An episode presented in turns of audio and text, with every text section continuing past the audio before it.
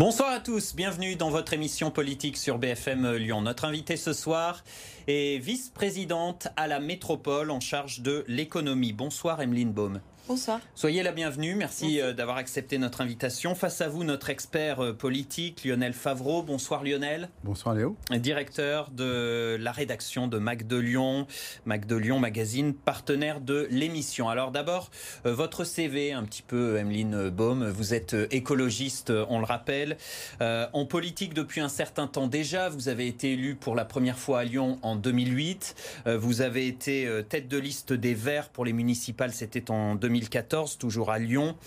Et vous êtes aujourd'hui donc euh, vice-présidente euh, à la métropole, euh, surdiplômée, un diplômé en biologie, en économie, diplômée également en communication. Vous avez été d'ailleurs directrice de la communication de l'université Lyon 3. La thématique de cette émission ce soir, comment limiter la casse économique malgré ce deuxième confinement. On va longuement parler d'économie, des petits commerces notamment, mais d'abord les questions d'actualité.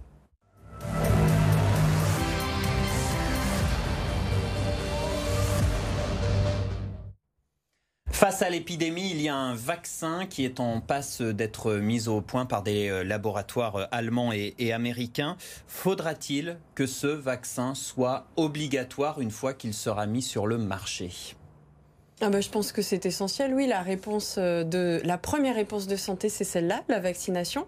Euh, attention à ce que l'ensemble de la communauté euh, vivante y ait accès, c'est-à-dire tous les pays, pas uniquement l'Occident. Je pense qu'il y a une petite attention là-dessus. La deuxième chose aussi en termes de santé, il faut penser la santé du vivant au global et en même temps être cohérent à l'échelle mondiale, européenne, nationale et régionale quant à la préservation de la biodiversité. Parce que je rappelle qu'il est possible que ce virus-là soit arrivé suite à une trop forte connexion, enfin une connexion entre animal et être humain, liée entre autres à euh, notre grande capacité à détériorer les écosystèmes. Mais sur le vaccin, vous n'avez pas de réticence. On voit près d'un Français sur deux qui ne se ferait pas vacciner s'il y avait le vaccin aujourd'hui. Je pense que le sujet n'est pas là pour l'instant aujourd'hui auprès des Français. Ils sont tellement malmenés par des décisions euh, gouvernementales qui vont dans tous les sens que si on pose la question dans la rue, effectivement, il y a de l'incertitude. Demain, quand il y aura le vaccin et quand il y aura un propos cohérent avec un accès pour toutes et tous. Mais les effets secondaires, les risques éventuels, on n'aura pas beaucoup de recul. En général, le vaccin, il est mis. Non, mais j'imagine que le gouvernement français ne se permettra pas de mettre sur de favoriser la mise en marché d'un vaccin qui n'aura pas été testé. Mais vous, vous, allez vous faire vacciner? Vacciner.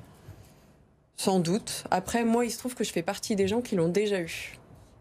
Mais on ne sait pas si euh, vous êtes euh, immunisé pour autant. Je ne sais pas. Ça reste flou. Je ne sais pas. Euh, mais vous êtes pour ce vaccin. Donc, un sondage indique aujourd'hui que 60% des Français, plus de la moitié donc, ont enfreint les règles depuis le début de ce deuxième confinement. On a vu des amis, on a vu la famille, on a menti sur son attestation, on s'est déplacé au-delà du, du, périmètre. ça vous étonne, 60% alors ça m'étonne pas du tout au sens où le premier confinement, de mon point de vue, a été très suivi puisque nous étions tous collectivement sidérés, voilà. Et puis que je rappelle que l'école, le collège, le lycée étaient fermés ainsi que les crèches, donc chacun, chacune, en tout cas pour celles et ceux qui sont concernés par euh, des enfants, étaient forcément confinés chez eux là, il y a de l'incohérence, enfin, il y, a, trop d'incertitudes vis-à-vis de la posture du gouvernement, ce qui fait que la figure de l'autorité que devrait être le gouvernement n'est plus figure d'autorité. Donc chacun se permet à peu près euh, tout et n'importe quoi. Le Premier ministre vient de redemander à chacun, chacune la solution Est-ce que la solution, ce serait plus de contrôle? La solution est euh, un message clair politique. Plus de pédagogie. En fait. Ouais, plus de pédagogie. Et Esther Duflo, économiste, avait demandé euh, il y a quelques semaines un confinement, confinement qui arrivait trop tard. Donc maintenant, il faut rappeler à toutes et tous qu'effectivement, il faut quand même respecter les règles sanitaires. Est-ce que vous, en passant, vous avez enfreint une règle du confinement? C'est une bonne question. Je pense pas. Je, pense pas du tout parce que j'ai la chance d'avoir euh, euh, une fille qui a l'âge où c'est très important de respecter les règles. Ah donc vous montrez l'exemple. Voilà. Et euh, vous dites le gouvernement, c'est un peu trop des mesures toutes les semaines, euh, ça. blanc, en noir, fait, paradoxe, L'information n'est pas claire. Elle donne lieu à beaucoup de débats, y compris sur les réseaux sociaux. Si l'information était claire et carrée, il n'y aurait aucune difficulté. Voilà pour les questions d'actualité. On passe au grand thème de cette émission. Comment éviter les faillites, les dépôts de bilan, les licenciements? Comment limiter la casse économique en cette période de crise euh, chez nous dans la région lyonnaise? On pose donc la question ce soir à Emeline Baum, invitée de Lyon Politique, vice-présidente de la métropole en charge de l'économie, de l'emploi et du commerce.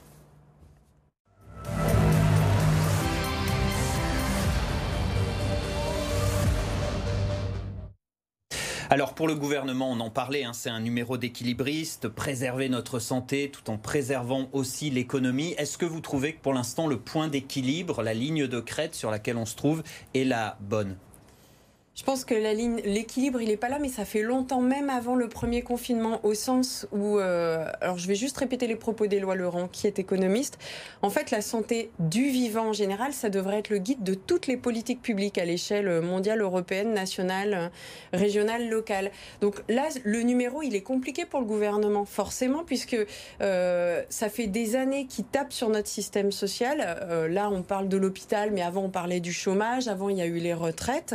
Et il essaye de maintenir la solidarité nationale et en même temps, cette solidarité nationale, elle marche, elle fonctionne parce que vous et moi, nous avons une partie de notre salaire qui repart euh, dans ce budget de solidarité nationale. Il faut que l'économie tourne. Si on avait dit voilà, il faut, on, fait de la transition, on accélère les transitions tout de suite pour moins taper sur la biodiversité et sur nos écosystèmes, pour que chacun chacune trouve sa place et répondre réellement aux besoins et ne pas créer des besoins avec pardon la publicité entre autres on n'en serait peut-être pas. Ça, c'est au global, mais aujourd'hui, le curseur, il est au bon endroit selon vous. On sacrifie pas trop l'économie?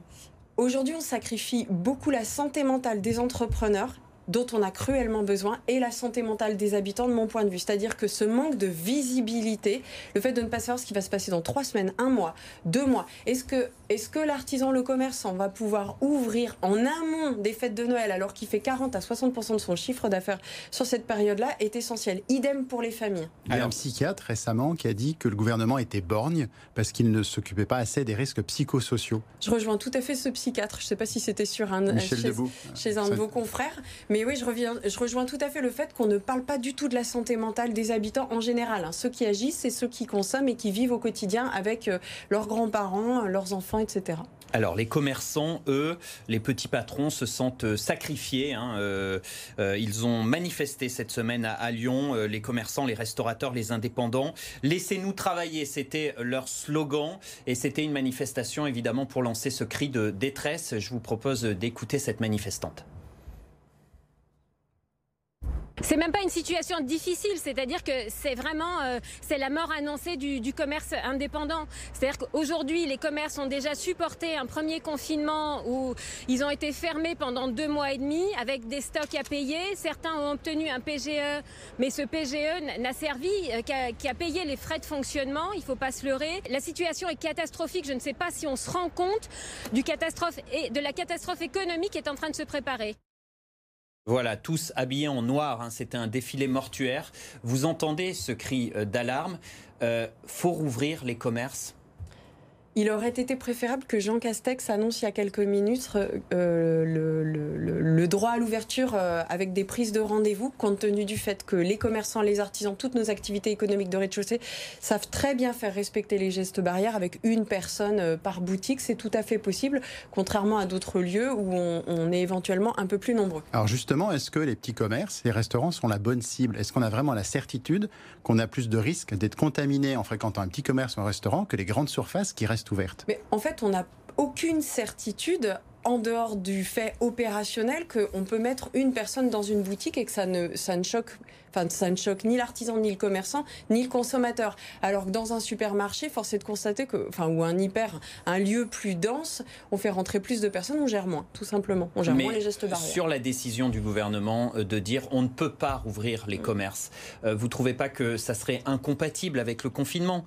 C'est inciter les personnes à, sortir, à aller davantage encore dans les rues? C'est ce que j'incitais au préalable. En fait, le gouvernement aurait dû nous confiner plus tôt. Cette deuxième vague, on, savait qu'elle allait arriver elle avait été annoncée par le Conseil scientifique, ça c'est le premier point. Le deuxième point, quitte à choisir de maintenir une forme d'économie, je ne parle pas du télétravail, mais je parle du présentiel, il eût fallu soutenir l'économie de proximité, comme l'a indiqué un des orateurs récemment dans des médias. Bien entendu qu'il y a des endroits où il n'y a que euh, du petit euh, supermarché, mais si on prend le cas de Lyon, nos besoins sont couverts par euh, l'économie de Là, il va y avoir de la casse concrètement, Oui, des magasins qui vont fermer. Oui, oui, oui. Je pense que c'est de notre responsabilité avec Bruno Bernard, mais l'ensemble des, des gouvernements territoriaux, d'indiquer qu'effectivement, il y a des hommes et des femmes qui entreprennent, qui produisent, qui vendent, qui ne tiendront pas le choc, quelles que soient les aides, et que notre responsabilité, c'est de leur donner de la perspective, c'est-à-dire d'être au clair sur leurs compétences, leur expertise et les autres chemins qu'ils pourraient prendre pour maintenir une activité utile socialement en rez-de-chaussée, puisqu'on a besoin de cœurs de commune, cœurs d'arrondissement vivants et fabricants. Vous avez Qu'est-ce des que fait la métropole? Alors, euh, les projections, ce qu'on entend dire, c'est 20 à 30% éventuellement, en fonction de ce qui se passera au moment de Noël, de disparition, euh, de fermeture euh, à horizon printemps. Et que fait la métropole de Lyon? La métropole, dans un premier temps, elle, a, elle, elle va voter, donc on propose au vote des collègues lundi, un, de soutenir l'ensemble des actions collectives de l'économie de proximité cachées derrière un outil d'animation territoriale qui s'appelle le management de centre-ville. Donc il y en a plusieurs sur le territoire, en particulier sur la presqu'île, mais aussi dans le 7e. C'est quoi ça ce Le management concept de centre-ville, en fait, c'est- un équivalent temps plein qui fait le lien avec les commerçants et les artisans d'un territoire et euh, ils se définissent collectivement des actions. Par exemple, une action autour de la communication, euh, des bons d'achat, des promotions, la livraison du dernier kilomètre organisée ensemble, Vous etc. parlez d'autres chemins, c'est la digitalisation, le numérique c'est- Alors les autres chemins dont je parlais tout à l'heure, non, c'est plutôt par exemple de, de remettre en place des réparateurs dans nos cœurs de ville, cœurs de commune, mais c'est aussi euh, plus de lieux d'accompagnement à la personne, puisqu'on sait qu'on a le vieillissement de la population, ou plus d'accompagnement aux jeunes et aux enfants.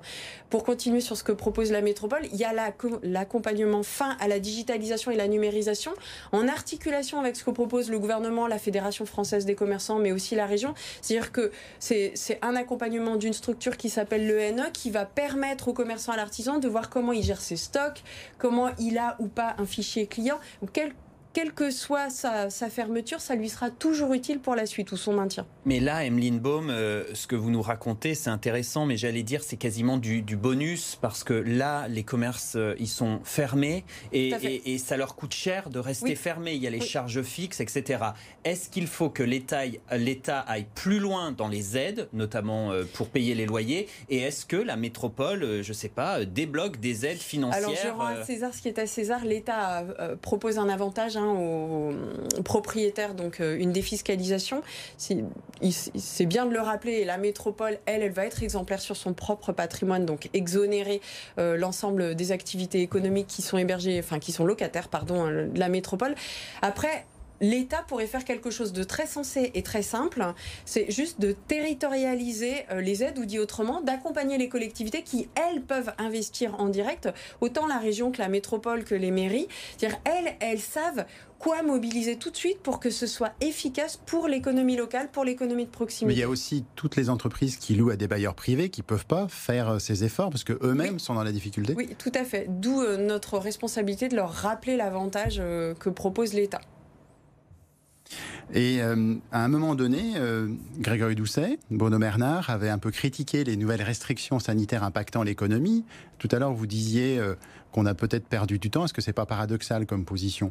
Oh non, bon non, il n'y a aucun paradoxe. Je pense que Bruno Bernard et Grégory Doucet euh, en appelaient surtout à la visibilité du gouvernement. C'est ça l'essentiel pour les acteurs économiques, quelle que soit leur taille, que ça soit un artisan, un commerçant, une Ils organisation. n'étaient pas très chauds pour la fermeture des bars, par exemple. Oui, mais il se trouve qu'il y a, il y a une structure qui décide, c'est le gouvernement. Après, on, peut, on, on- on fait face aussi à des données sanitaires euh, toutes simples. Mais ce que je veux dire, c'est que en, en voulant défendre le commerce de proximité contre les Mm. Oui, mais multinationales, contre les le supermarchés, ça euh, incite aussi le gouvernement à voilà à tergiverser. Est-ce qu'on a perdu du temps Oui, à cause de tous ces élus locaux En fait, on a mal, tout le monde, tout, tout le monde le dit, hein, je ne suis pas experte, on a mal déconfiné en France et on n'a pas préparé la deuxième vague. C'est-à-dire que cet été, nous n'aurions pas dû pouvoir sortir de nos régions, tout simplement.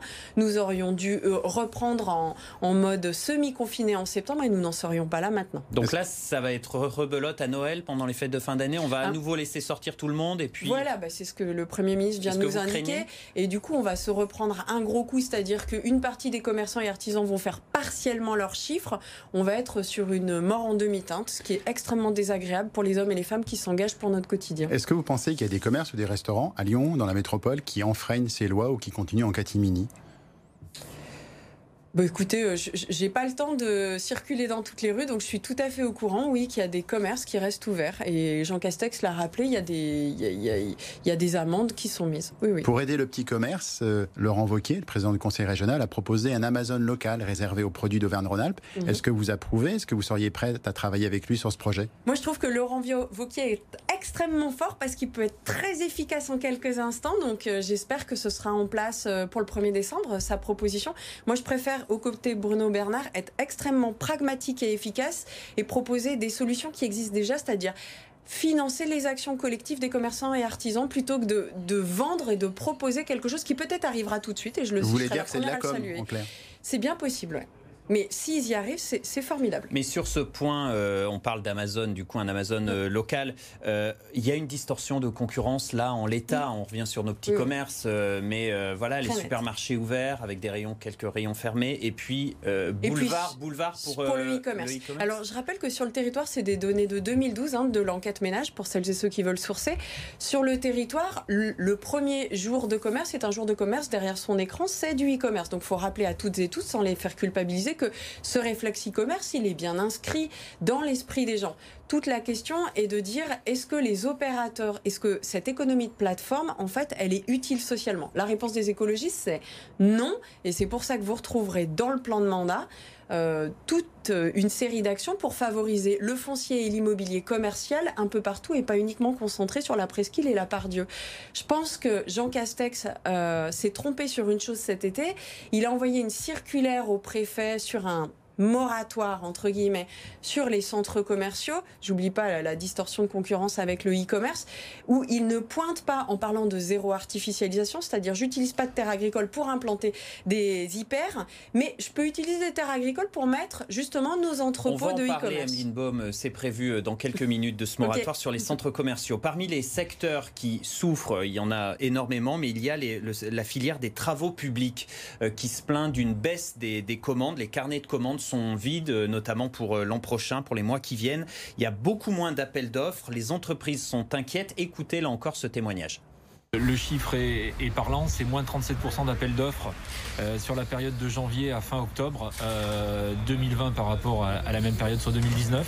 Et, et, donc là, voilà, on est très très inquiet. Bien entendu, il y a eu les élections municipales, mais élections municipales plus confinement.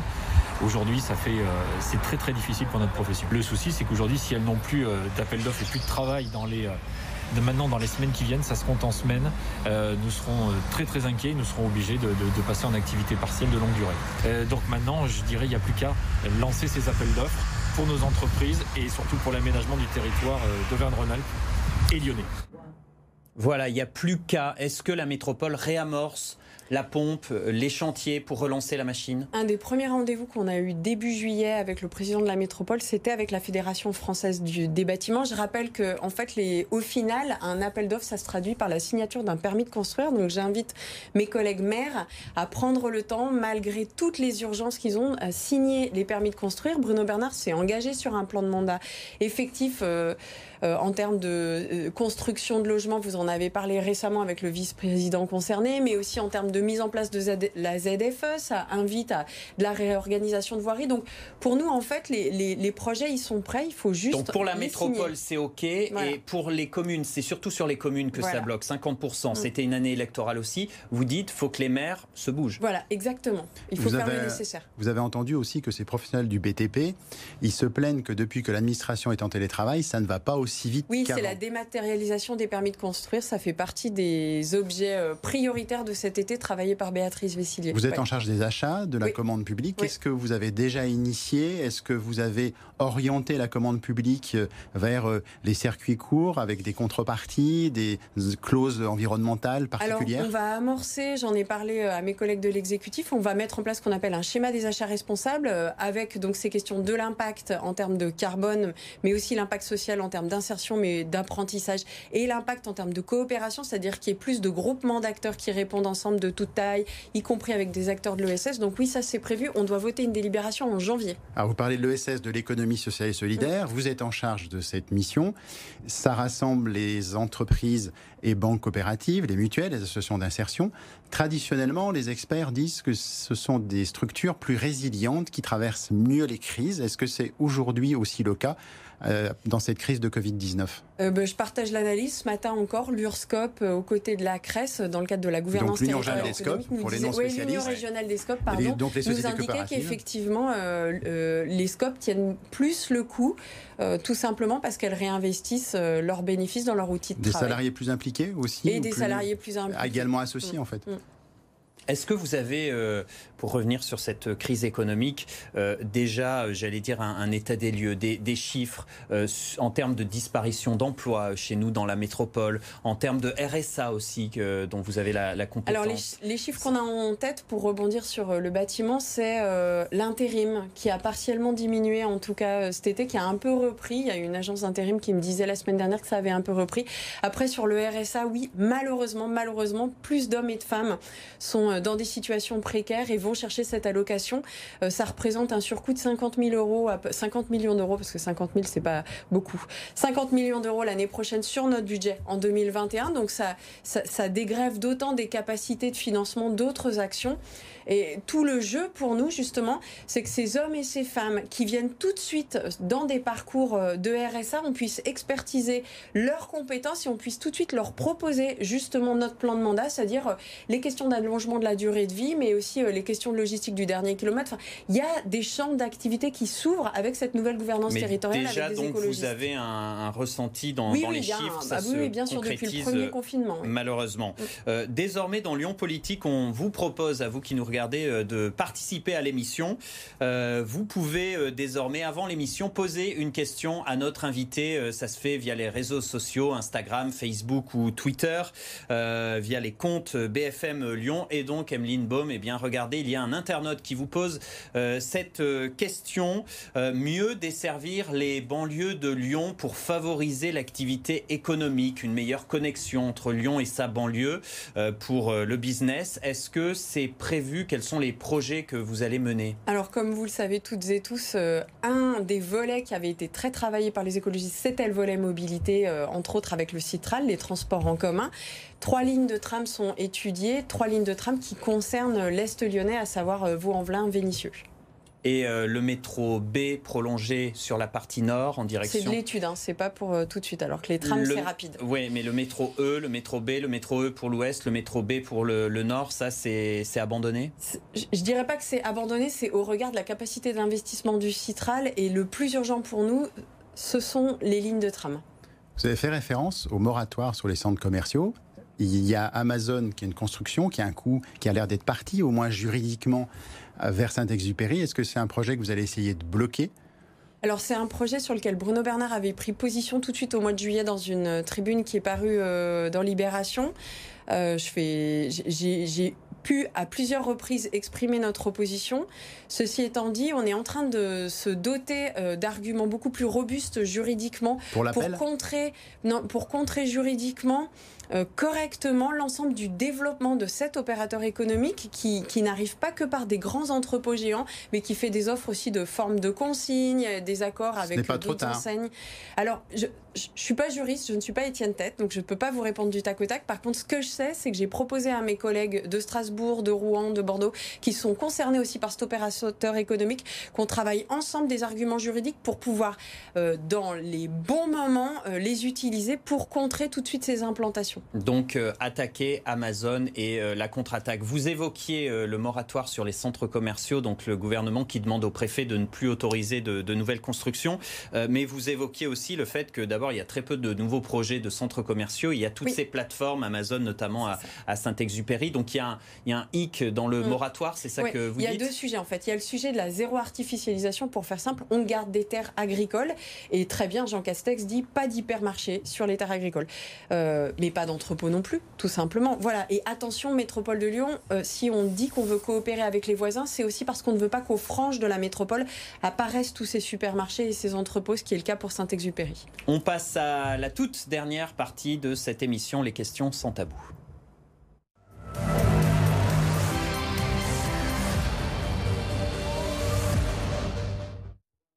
Avec des réponses assez courtes, s'il vous plaît, Emeline Baum. vrai ou faux, vous êtes fan de José Bové et c'est lui qui vous a donné envie de vous engager en politique? Vrai. Pourquoi? Oh, Tout simplement parce que ah, ça hein. correspondait. en fait, le, moment où l'histoire du démantèlement du McDo a été médiatisée, c'est un moment où j'avais l'âge de m'intéresser, de suivre de beaucoup plus près les médias et ça faisait écho en moi parce que mes parents étaient agriculteurs. Votre nom complet, c'est Baume de Brosse. Est-ce qu'il y a des origines aristocratiques? Tout à fait. Mon papa s'appelle Luc de Brosse et ma maman s'appelle Véronique de Carmejane. Euh, ils étaient agriculteurs, paysans euh, dans l'Ain, donc c'est ce qu'on appelle euh, de l'aristocratie des champs. Mais du coup, ce nom, vous le préférez au complet ou simplement Baume?